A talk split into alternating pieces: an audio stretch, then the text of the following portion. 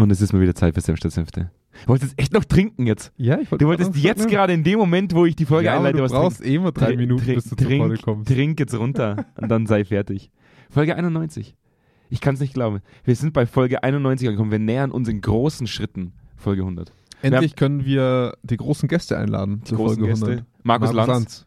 Wir haben beide denselben, Ja, denselben Gedanken Den gehabt. haben wir, glaube ich, schon mal vor 30 Folgen announced. Markus, wir wiederholen jetzt die Einladung. Du kennst uns. Falls du uns Das hörst, ist einer unserer fünf Zuhörer. kommst du vorbei. Markus. Heute der Titel, heute machen wir mal den Titel äh, so ein bisschen früher. Der Titel von Folge 91 ist Glücklich in der Waffenfabrik. Ja, wir haben einen neuen Kunden. Mhm. ja, genau. Verkauft gerne Kalaschnikows an Kinder und wir haben uns gedacht, Es ist Zeit mit denen zu arbeiten. Vielleicht furchtbar unpassend gerade im Moment, wo Vielleicht, 100.000 oder? Soldaten an der ukrainischen Grenze stehen. Na gut, na gut. Ja, aber es geht Wir heute. bleiben beim Titel trotzdem, oder? ja, wir achten ja nicht auf Weltgeschehen. Glücklich, glücklich in der Waffenfabrik ist vollkommen Ja. in Ordnung. Okay. Ähm, heute geht es um Purpose. Pur also vor allem, wie gesagt, Noble Purpose. Das finde ich das Noble- viel schönere Wort. Ja, habe ich, sagen, habe ich so noch nicht gelesen vorher, Noble Purpose. Mm. Aber im Endeffekt hat ja jedes Unternehmen momentan so seine, seine eigene, seine eigene Philosophie, sein, Sein Seine- Mission Statement, sein Purpose. sein Purpose. Geil. Ja. Ja? Also das, was im Endeffekt nach draußen gehängt wird, damit man neue Fachkräfte findet. Ja. ja. Und ich muss vielleicht trotzdem noch sagen, dass wir nicht bei einer Waffenfabrik arbeiten. Es war ein Witz, okay? Es war ein Witz. Die Leute lachen immer noch. Es war ein Witz. ja, also die, die Leute haben, man haben den ja Witz nicht direkt schlechten Witz gleich. Hört auf, mir E-Mails zu schreiben. Hör sofort auf, löscht es. Ich hatte mal wieder, ich fand das letztens spannend, bevor ich in den, in den Jingle gehe mit euch. Wir hatten. Ach, äh, ich gehe nicht mit, oder und du gehst nicht mit, du bleibst Okay. hier. Wir hatten, wir hatten diese Anfrage, kannst du dich noch erinnern, vor, vor drei Wochen, wo jemand ähm, eine eine Stunde kostenloses Meeting bei mir im Kalender eingebucht hat, Ja. um da mit mir darüber zu philosophieren, was man auf die People and Culture Seite draufpacken könnte, um nach außen hin zu propagieren, wie kulturell angehaucht die, diese jeweilige Organisation ist. Ja, finde ich gut. Ich finde, das ist eigentlich das Aufgabenfeld, was wir in Zukunft bedienen sollten. Ja. Weil das ist klarer Anfang, klares Ende. Ja. Ne? Für, für uns die glücklichere Arbeit Ja. und Cash. Ist dann irgendwo dazwischen. Geil. Ja. Weil es geht eigentlich nie um Sinn. Nee. Ja? Sinn ist tatsächlich gelebte, also ta der tatsächlich gelebte Sinn ist ja Bullshit. Und darauf werden wir heute so ein bisschen eingehen.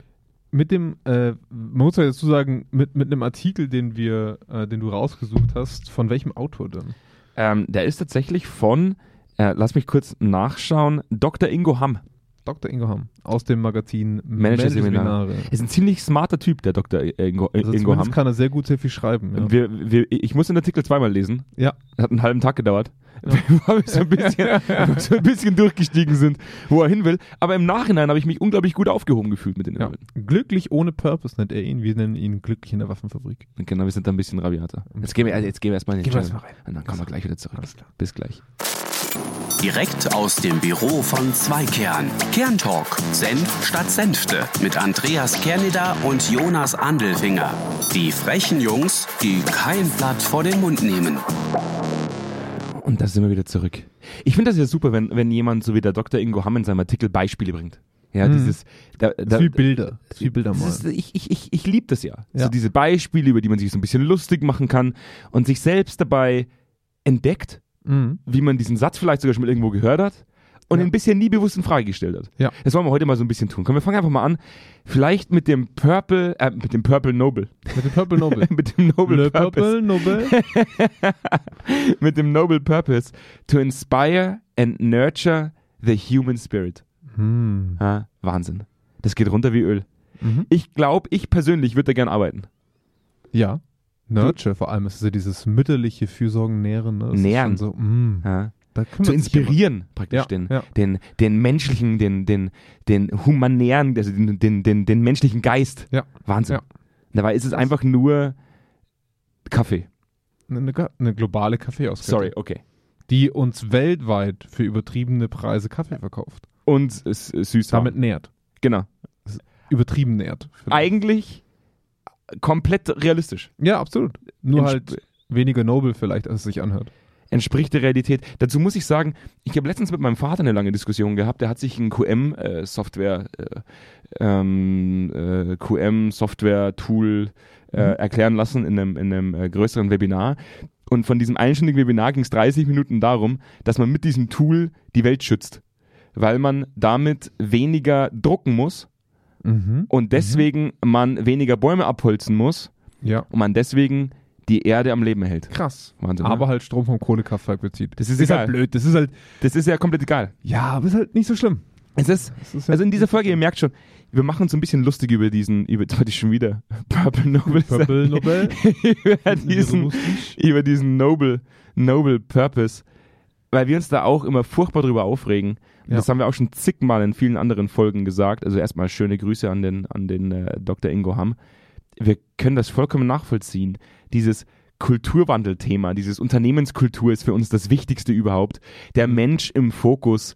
Ähm, und dann packt man sich das auf die, auf die Homepage und zum Schluss ist es eigentlich genauso wie in jedem anderen Laden auch. Was, was ist denn die generelle Kritik an diesem Noble Purpose? Und ähm, wenn man, also er packt sie auch hier in den, in den Artikel rein, ähm, 11% aller Unternehmen, die einen haben, halten sich effektiv an das, was sie dort propagieren. Ah, richtig. Laut einer Umfrage. Richtig. Ne? Das heißt also, wir haben eine sehr gute klingende Marketingstrategie, die zumindest nach außen hin ähm, Wirkung zeigen kann, um einen gewissen Marken, ein Markendasein zu propagieren. Das ist ziemlich schlecht Ja. für uns. Das reduziert unsere potenzielle, unsere potenzielle Kundenschicht auf 11%. Naja, warum? Wir müssen ja zum Glück nicht mit Noble Purpose Unternehmen arbeiten. Das ist ja zum Glück auch nicht unser Ansinnen.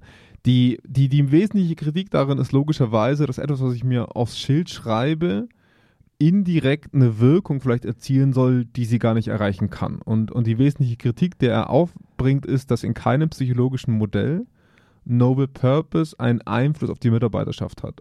Er sagt in, in radikaler Form, wenn wir alle den Noble Purpose suchen würden in unserer Arbeit, gäbe es nur sehr, sehr wenig Arbeitsplätze, die besetzt werden würden. Ja, Ja. gleichzeitig, gleichzeitig, und das fand ich, das fand ich sehr interessant, da habe ich noch nie drüber nachgedacht. Weil, ähm, weil es ja durchaus Arbeit auf der Welt gibt, die man als äh, von Haus aus sinnstiftend empfinden würde. Ja. Wie du setzt dich auf ein Schiff, fährst raus ins Meer und äh, sammelst Müll ein. Ja. ja. Wo jetzt niemand in Frage stellen würde, dass es das jetzt nicht einen hehren äh, äh, Zweck hätte für, Ja. für die Welt. Ja. Gleichzeitig schreibt er aber, und da, da, da muss ich ihm vollkommen recht geben, in, in diesem Gedankenexperiment, das er beschreibt, wenn man sich mal vorstellt, man sitzt in diesem Boot und jeder einzelne Handgriff würde von einem Controletti-Chef kontrolliert werden, der dir bei jedem einzelnen Handgriff auch noch erklärt, wie du es zu machen hast. Oder ich glaube, in seinem Fall was mit so einem megafrones Gesicht so ein bisschen, ne? Also, Äh, Ja. Das machst du falsch, das musst du so machen, das musst du Ja. so machen. So musst du praktisch äh, den Plastikmüll aus dem Meer rausziehen. Ja. Dann würde der Purpose wahrscheinlich auch bei dem Arbeitnehmer, der im Meer sitzt, oder bei der Arbeitnehmerin, die im, Meer, äh, die im Meer sitzt und Plastik rausfischt, irgendwann verloren gehen. wenn, wenn der Purpose das wäre, was uns in unserer Arbeit motiviert und glücklich machen würde, Ja. hätten wir das Problem in Krankenhäusern nicht, wir hätten das Problem im Ehrenamt nicht, ähm, wo viele Leute auch unglücklich werden, dadurch, dass sie in ihrer eigenen Arbeit keine Wirkung erzielen oder eben gegen Windmühlen kämpfen, überlastet sind und so weiter und so fort. Und wenn, wenn man es eben genauer anschaut, hat, wie gesagt, dieses, dieser Unternehmenspurpose nicht den Einfluss auf unsere Psyche und auch nicht in aktuelle Forschungsmodelle wie dieser Gesamtmarkt, also dieser, das, man muss ja wirklich sagen, das ist ein Purpose-Markt mittlerweile, mit dem CEOs hausieren gehen, ähm, auch auf den Markt an Kunden vor allem rantreten, ähm, dann, dann wäre dieser Markt ja berechtigterweise da. Das Interessante ist ja aber, dass wir am Ende vom Tag merken, es ist vor allem ähm, ein guter Schlager um sein Logo, also damit das Logo nicht so nackt dasteht. Damit das Logo nicht so nackt dasteht, muss da drunter ein Satz. Und dieser Satz klingt eben gut. Weißt du zum Beispiel, um ein ganz anderes extremes Beispiel zu bringen, weißt du, was Amazons Origin originales Mission Statement war? Nee. Ähm, ich habe es mir hier nochmal aufgemacht, aber es ging darum, dass Amazon die most consumer-centrist Organisation der, der Welt werden wollte. Also die, den besten Kundenservice, 100% Ausrichtung auf den Kunden und damit quasi Weltmarktführer werden wollte. Mhm. Und das würde ich zu diesen 11% zählen. Ne? Das haben die zu 100% verwirklicht für Mhm. sich. Und ich wette mit dir, dass, da, dass diese, das ist ja kein, man könnte sagen, es ist auf dem Papier vielleicht ein Noble Purpose erstmal. Ne? Ähm, das haben die in aller Gnadenlosigkeit für jede Person, die bei ihnen arbeitet, verfolgt. Und damit wird das nicht zu einem Unternehmenspurpose, sondern zum Anteil meiner täglichen Arbeit. Das heißt, ich finde es in meiner täglichen Arbeit wieder. Mhm. Und ab dem Zeitpunkt schneidet sich das nicht mehr mit der Annahme dieses Artikels, sondern wird zu dem wesentlichen Fokuspunkt dieses Artikels. Und das ist das Erleben und das Arbeiten des Mitarbeitenden im täglichen Doings. Mhm. Ne? Und da kommen wir wieder auf ganz, ganz klassische, ich möchte jetzt nicht sagen altertümlich psychologische Modelle zurück, aber so ein bisschen. Also wir haben das Job Characteristics Model, das gibt es seit langen Jahren schon, ähm, wo Dinge drin sind wie Autonomie, ne, wie Wirksamkeit und so weiter, äh, das dann wiederum auf Motivation einzahlt mhm. zum Beispiel. Und das ist eigentlich Spannende. Also wir merken etwas, was wir in diesem Podcast wiederholt schon hatten, dass wir ständig neue, geile Sachen haben und dann am Ende ständig auf diese, nee, es ist Wasser, Mehl und Salz. Mhm. Mehr ist es nicht. Mehr ist es nicht. Hör auf, Himalaya-Salz da rein ja, aber das, aber es das, ist das, einfach Salz. Das ne? Dumme ist halt, die Unternehmen werfen Himalaya-Salz rein, ja. weil die junge Generation nach Himalaya-Salz schreit. So ein bisschen, ja. Es ist, es ist jetzt nicht so, dass die Unternehmen sagen, hey, hey, jetzt nehmen wir Himalaya-Salz ja. und die Leute sagen dann, hä, was ist denn das? Ja. Sondern die Leute sagen, geil, ja. endlich schmeißt da mal einer neues Salz rein. Ich brauche ja. genau dieses Salz. Und das beschreibt ja Dr. Ja. Ingo Hamm sehr, sehr spannend. Fast schon eigentlich, äh, fast schon in einer Art und Weise, wie ich das hätte äh, äh, beschrieben. Wo man mir dann wieder gesagt hätte, boah, Andreas hat mal wieder einen miesen Tag heute. Ja. Hat mal wieder einen richtig miesen Tag. Ja. Weil er sagt, Menschen sind gern etwas Besonderes. Mhm. Und da sie im Laufe ihres Lebens relativ schnell bemerken, dass sie gar nicht so Besonderes sind, schließen sie sich gerne einem höheren einem, einer, einer, eines etwas höheren Besonderen an, Ja. nämlich dem, dem Noble Purpose der, der höher stehenden Organisation. Zumindest triggert das Leute ganz gut an. Also ich würde schon behaupten, dass, dass so ein Purpose nach außen auf dem Bewerbermarkt erstmal einen Eindruck hinterlassen könnte.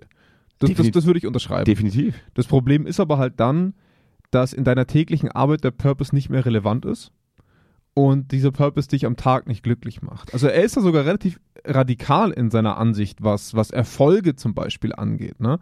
Ähm, er sagt zum Beispiel, also er, man muss ganz klar sagen, es ist ein, er ist, er ist Vertreter oder in diesem Fall propagiert er den Existenzialismus. Ähm, gehen wir vielleicht nachher gleich nochmal drauf ein.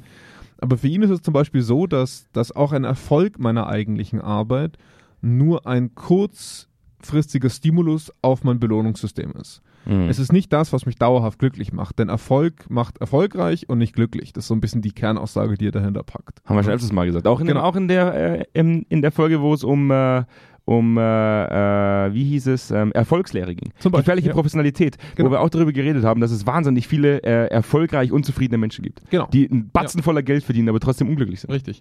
Und, und er sagt halt, wenn, und das, das kennt man vielleicht, ich weiß nicht, ob, ob euch als Zuhörer das jetzt so, das ist vielleicht ein weiter Bogen, aber was man zum Beispiel bei Depressionsforschung häufig erkennt, ist, dass es bei vielen Depressivkranken so eine Art Weltschmerzgefühl gibt. Also die sich vom Leid in der Welt und von der Sinnhaftigkeit im Leben übermannt fühlen. Ähm, ist natürlich nicht Ursache der Krankheit, aber ein wesentlicher, wesentlicher Anteil von vielen Depressionskranken, die sich quasi von der Sinnlosigkeit des eigenen Lebens und der schlechten Welt quasi so übermannen lassen, dass es die Symptome noch weiter verstärkt. Und das ist so ein Kreislauf, aus dem sie dann ganz selten rauskommen. Und er schreibt halt auch, ähm, ich will damit nicht sagen, dass es eine Lösung für Depressionen ist, ne? wichtig, aber man merkt auf jeden Fall, dass Leute, die sich den ganzen Tag überlegen müssten, wozu bin ich auf dieser Welt? Was tue ich hier? Wie kann ich der Gesamtwelt etwas Gutes tun? Der steht am Morgen nicht auf und fährt zum Zug und fährt in die Arbeit. Mhm. Das passiert nicht. Das würde nie passieren. Und in seinen Augen oder sein, sein, sein Statement ist hier im Prinzip ein Mensch im Flow, Mensch im Arbeitsflow, denkt nicht über den Sinn seines Lebens nach, sondern er macht. Mhm. Und er kommt damit auch im Prinzip zu einem Art von, von glücklichem Zustand. Er stellt sich die Warum-Frage nicht. Und das, das also Ja. dieses Warum, warum muss ich das tun? Warum stehe ich jeden Morgen auf? Ja. Warum ist das meine Aufgabe? Ja. Er nimmt die Gegebenheiten hin und macht das Beste daraus. Er Ja. arbeitet an diesen Dingen. Ja. Das Schöne ist, äh, das ist mal eine kurze Anekdote, die, die ich äh, sicherlich auch schon mal in ein, zwei Folgen äh, in, diesem, in dieser gesamtkollektiven Anzahl der Senf statt Senfte Folgenserie äh, mal genannt habe. Aber ich selbst hatte ja Anfang 20 mal eine relativ, äh, äh, äh, äh, relativ anhaltende äh, Episode mit, mit der Krankheit Krebs. Und diese Frage, warum, die ich mir damals oft gestellt habe, ich glaube, jeder kranke Mensch da draußen, der sich mit etwas beschäftigen muss, ob man stirbt oder lebt, stellt die Warum-Frage. Vor Ja. allem, na, also unabhängig vom Alter, ich denke immer, ja, Ja, warum ich? warum Warum passiert mir das? Ja. Warum passiert mir das?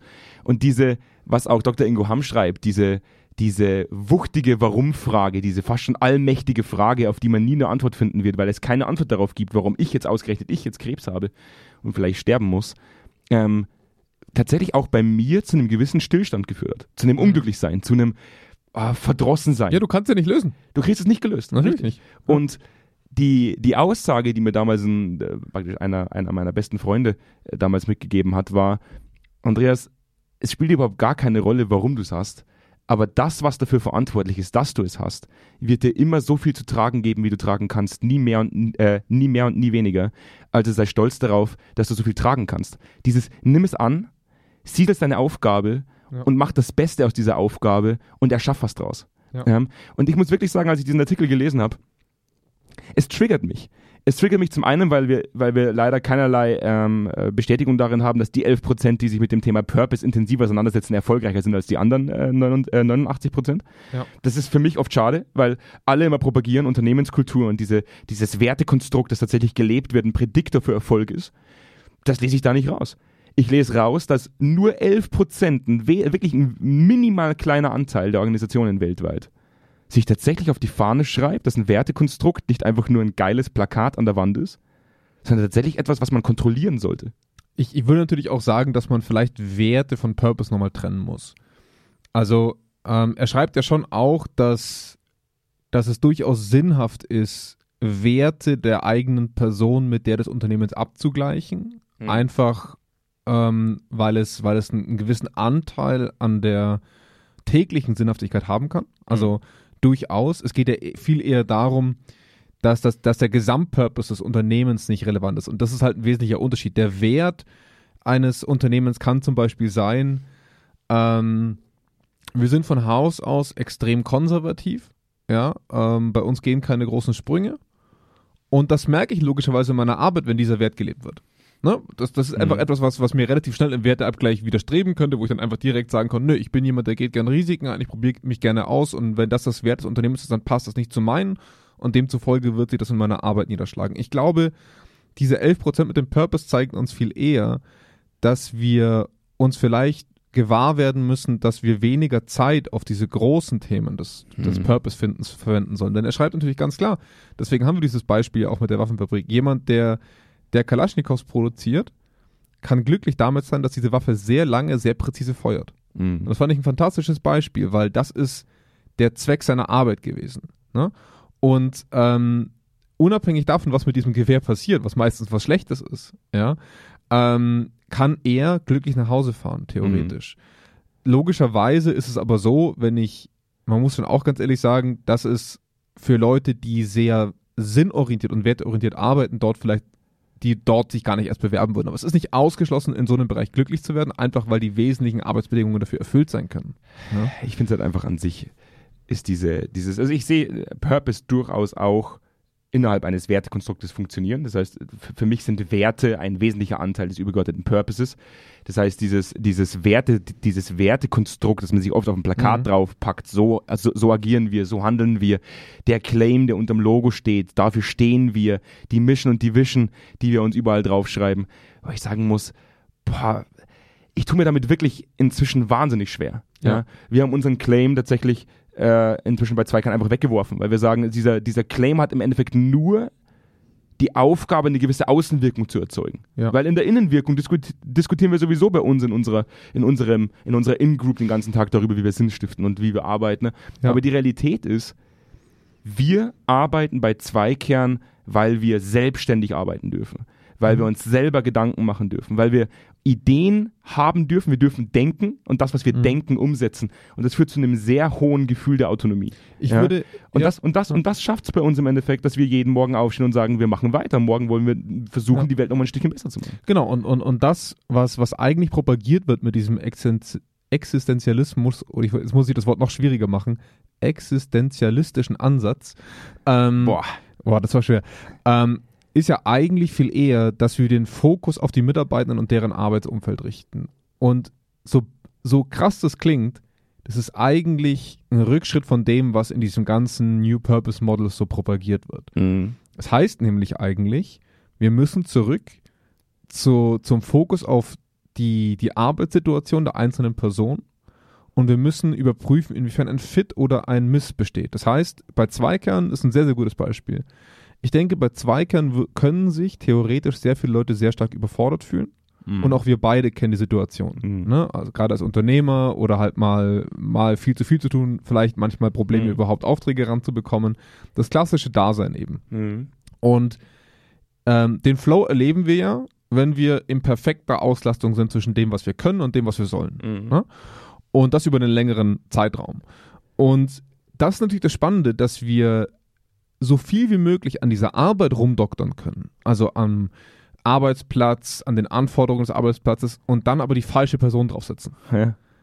Und es funktioniert nicht. Und dann ist natürlich die Überlegung, fuck, was müssen wir denn jetzt machen? Müssen wir jetzt die Struktur ändern? Müssen wir die Person ändern? Müssen wir unser Einstellungsverfahren überdenken? Und das ist für mich das Spannende, wo man als Arbeitgeber oder als Organisation viel daraus lernen kann, dass man in regelmäßig überprüft, kommen wir mit der Einschätzung der Mitarbeitenden für so nahe wie möglich an ein Flow-Modell. Mhm. Ich sehe es ein bisschen anders. als-. Ich sehe es ein bisschen anders als du. Ähm, Das, was ich rausziehe aus dem Ganzen, ist das, was wir seit jeher propagieren. Wir sagen immer, der, der Wandel unternehmenskultureller Faktoren, beziehungsweise die Entwicklung unternehmenskultureller Faktoren, funktioniert nur ähm, unter der Berücksichtigung jeder einzelnen Person innerhalb des unternehmenskulturellen Konstruktes Ja. Und der Reflexionsmöglichkeit dieser einzelnen Person innerhalb dieses Konstruktes. Genau. Das heißt, wenn wir einer Person es ermöglichen, sich selbst im Rahmen der Unternehmenskultur zu reflektieren, wo stehe ich, was kann ich einbringen, ähm, wo kann ich mich noch hinentwickeln, wo stehe ich gerade, ähm, wo könnte ich stehen, Hm. dann führt es automatisch zu einem gewissen Sinnempfinden für, die, für diese einzelne Person. Ja, das ist auch das, was, was Dr. Ingo Hamm schreibt. Zu sagen, die Lösung für Organisationen ist, wir brauchen ähm, Mitarbeitende, wir brauchen Führungskräfte, denen wir erlauben, zu lernen, was die Personen können, was sie nicht können, im Rahmen ihrer täglichen Arbeit. Ja, aber allein, allein das Wissen darüber erzeugt ja kein, keine Sinnhaftigkeit. ich gebe dir Also recht, wenn ich weiß, ich bin hier falsch und ich bin täglich überfordert, bin ich deswegen ja nicht glücklich.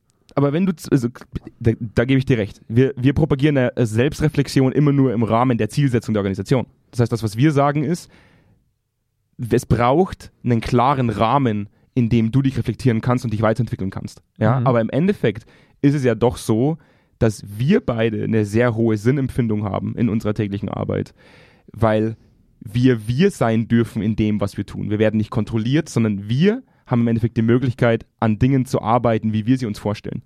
Ja, und das macht es für uns leichter, Tag für Tag aufzustehen und unser Ziel zu verfolgen. Aber würdest du sagen, du hast das gleiche Gefühl nach einem scheiß Vertriebstag? Also würdest du nach Hause gehen und sagen, wow, heute habe ich. Also weißt du, was ich meine? Also das ist ja deine Aussage. Mhm. Also Purpose so schön, so schön wie ihr wollt, aber wenn deine Arbeit halt scheiße ist mal, dann gehst du deswegen nicht glücklicher nach Hause. Nur weil du einen Purpose hattest. Ja, das, ja, ja, das mag sein. Ähm, aber da ist es halt wieder tatsächlich nur abhängig von Faktoren, die, die ich schlecht begehen konnte. Also Ja, äußere genau. Faktoren, die, die wenig mit mir zu tun haben. Aber deswegen sage ich ja, da ist der Purpose halt viel weniger. Ich glaube, der, der, der Purpose ist so ein bisschen wie so, so die Sahne auf dem Kuchen. Weißt du? Also, ähm, wenn ich meine Arbeit gut erledigen konnte, Mhm. mit den Fähigkeiten, die ich habe, und dann noch dazu, war es gute Arbeit für jemanden oder für etwas. mhm. Ne? Das ist für mich das Plus dahinter.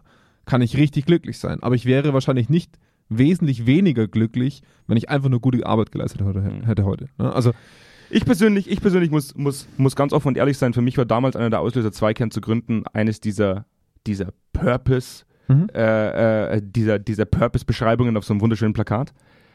Ich habe das extrem anmaßend empfunden, für äh, zumindest im Rahmen meiner täglichen Arbeit in, in der Klinik. Ähm, spätestens dann, wenn, wenn nichts von dem, was draufsteht, tatsächlich im Alltag wiederzufinden ist, ist es einfach nur eine Farce Mhm. und verschlimmert im Endeffekt alles, ähm, macht deinen Arbeitsalltag mehr oder weniger extrem träge und auch kaum aushaltbar. Ich würde tatsächlich dafür plädieren, dass man es bleiben lässt. Und manchmal stelle ich mir die Frage, wann hat das begonnen, dass alle Organisationen angefangen haben, sich diesen Purpose auf die eigene Homepage zu schreiben, nach einem Claim zu suchen, um attraktiv zu wirken, obwohl halt nur im Endeffekt 11% tatsächlich daran arbeiten, das zu leben, was da drauf steht.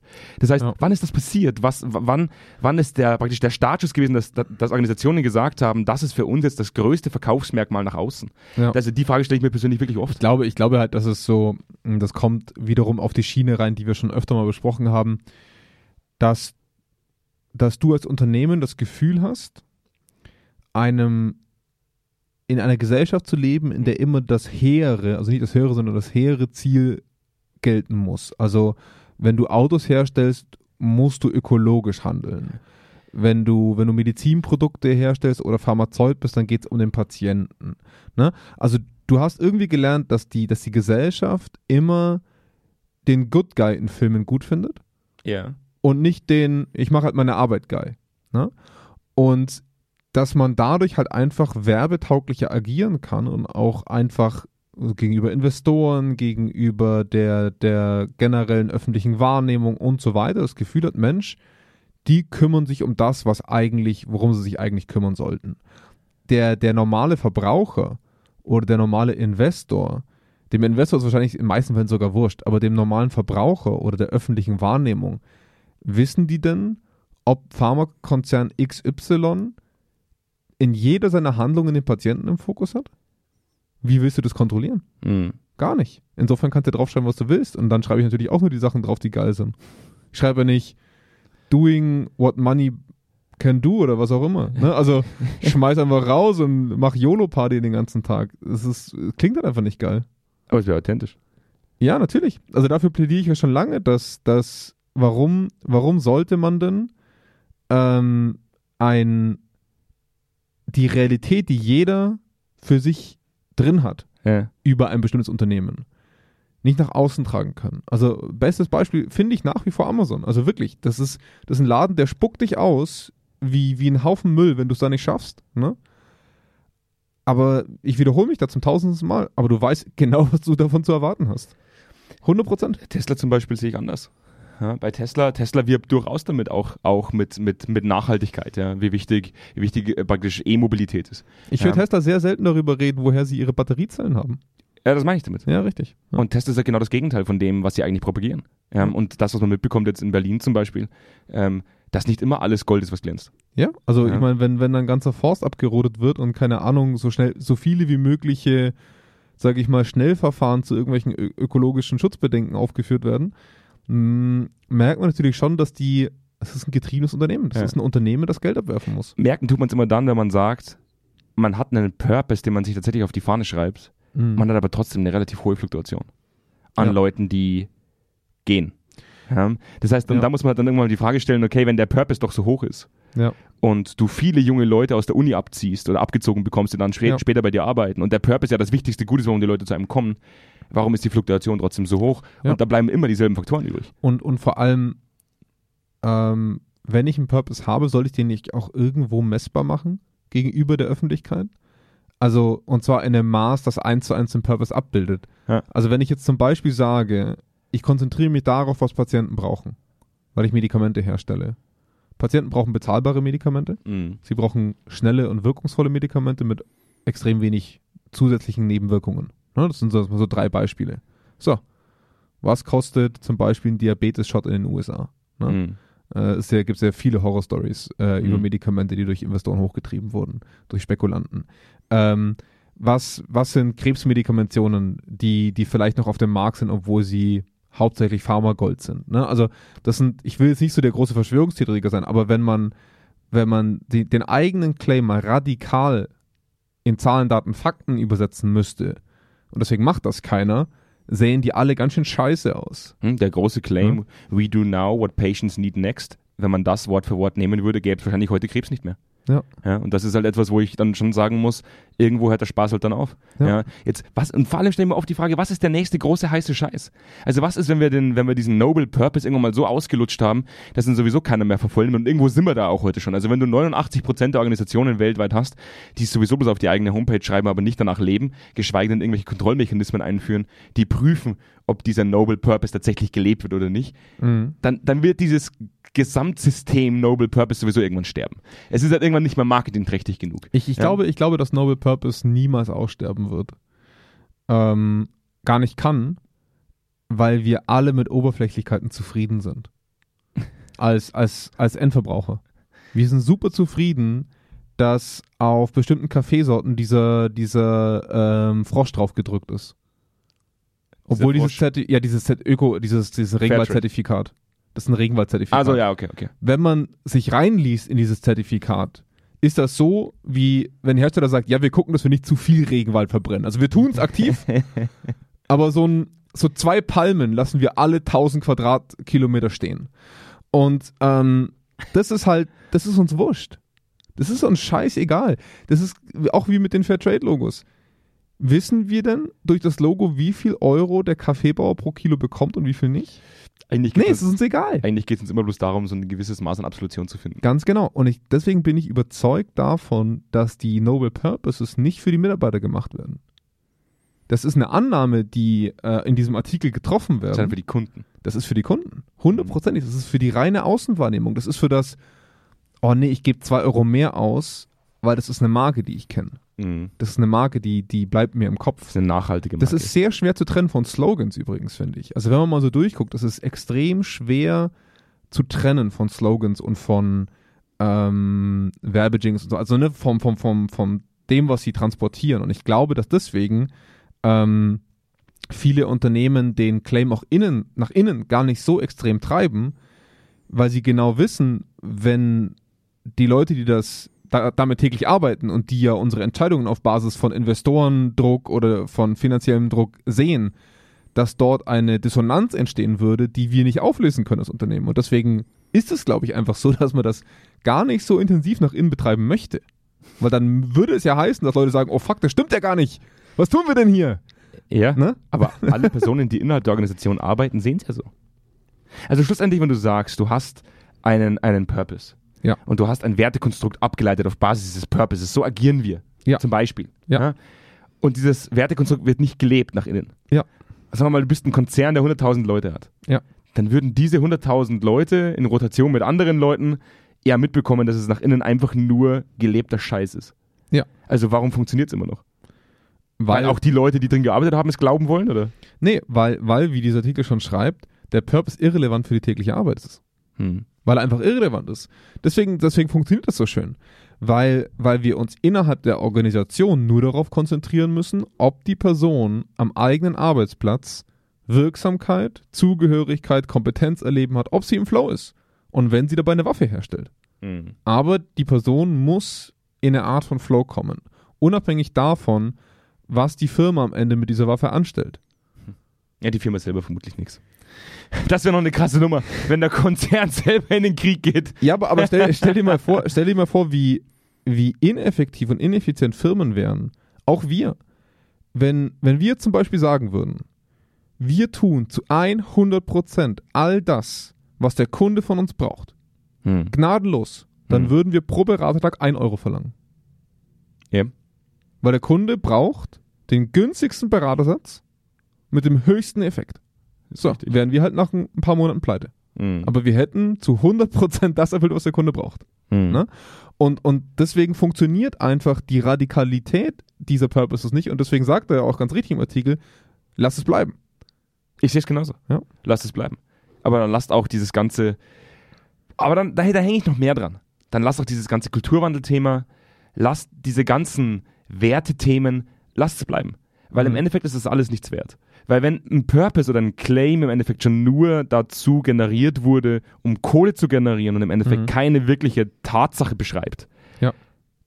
dann glaube ich es bei Themen wie Kulturwandel, Wertetransfer, Wertekonstrukte noch viel weniger. Ist es, es ist ja auch schon die Realität. Jetzt mal ganz ehrlich, wenn, mit wie vielen Unternehmen reden wir, Hm. die sagen, ich möchte gerne Führungskräfte entwickeln. Hm. Und ich dann sage, alles klar, auf Basis von was denn? Hm. Von welcher Zielsetzung? Und dann kommen schon Punkte, wo ich sage, ja klar, also es ist ein gutes Konzept, kann man sich ruhig mal überlegen, das zu machen. Gibt es denn sowas schon im Hintergrund? Und da sagen alle durch die Bank, ja, wir haben schon solche Leadership Ja, ja. Principles, aber. Ja. Das ist genau das, was du sagst. Sie lassen es einfach. Das haben sie schon lange für sich begriffen, dass sie es lassen. Hm. Sie haben das entwickelt und sie haben das mal aufgeschrieben, aber das ist zu niemandem durchgereicht worden, zumindest nicht mehr als einmal.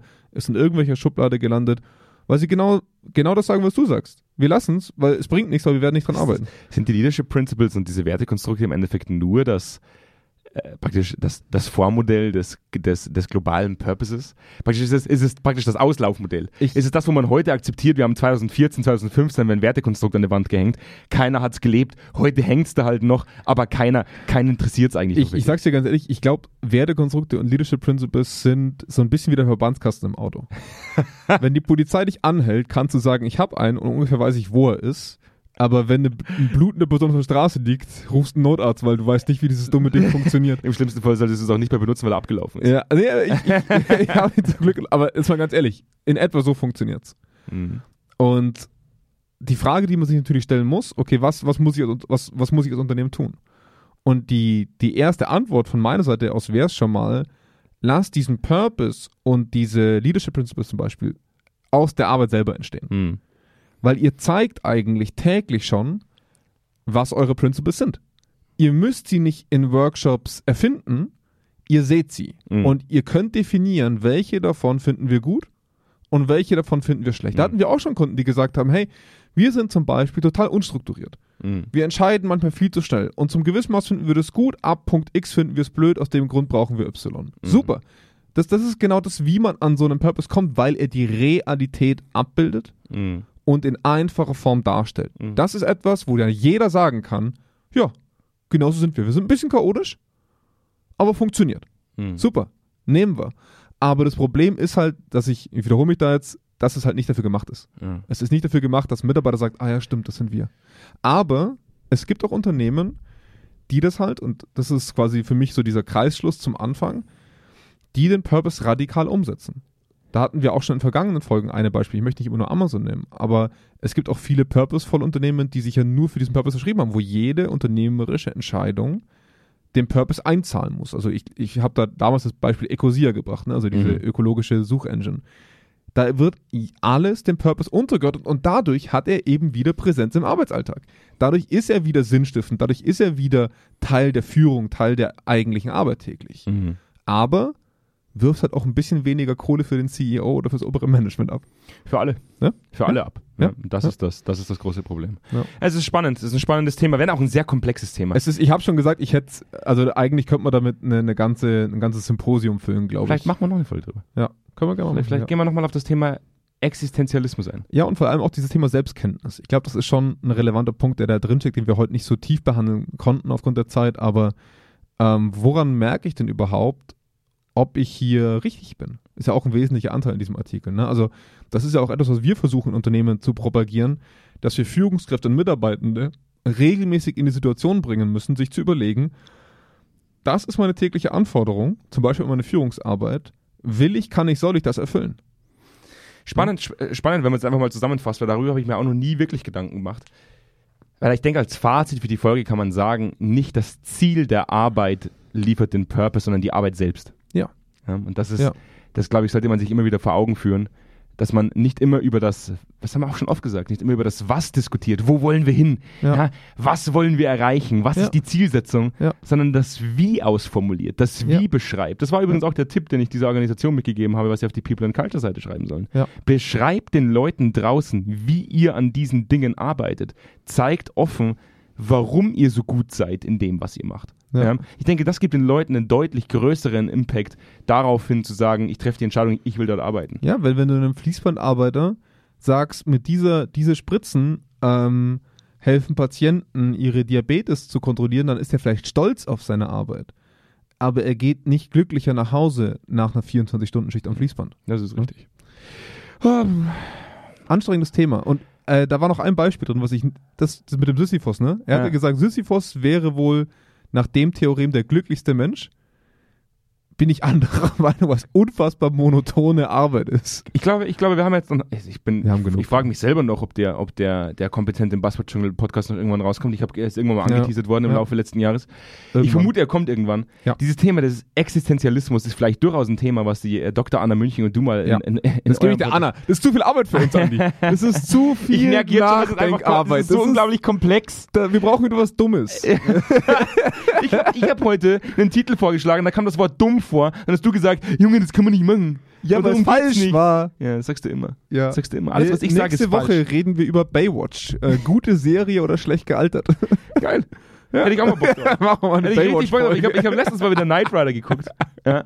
Und du guckst Knight Rider und du denkst dir einfach nur, geil, Ja. geil.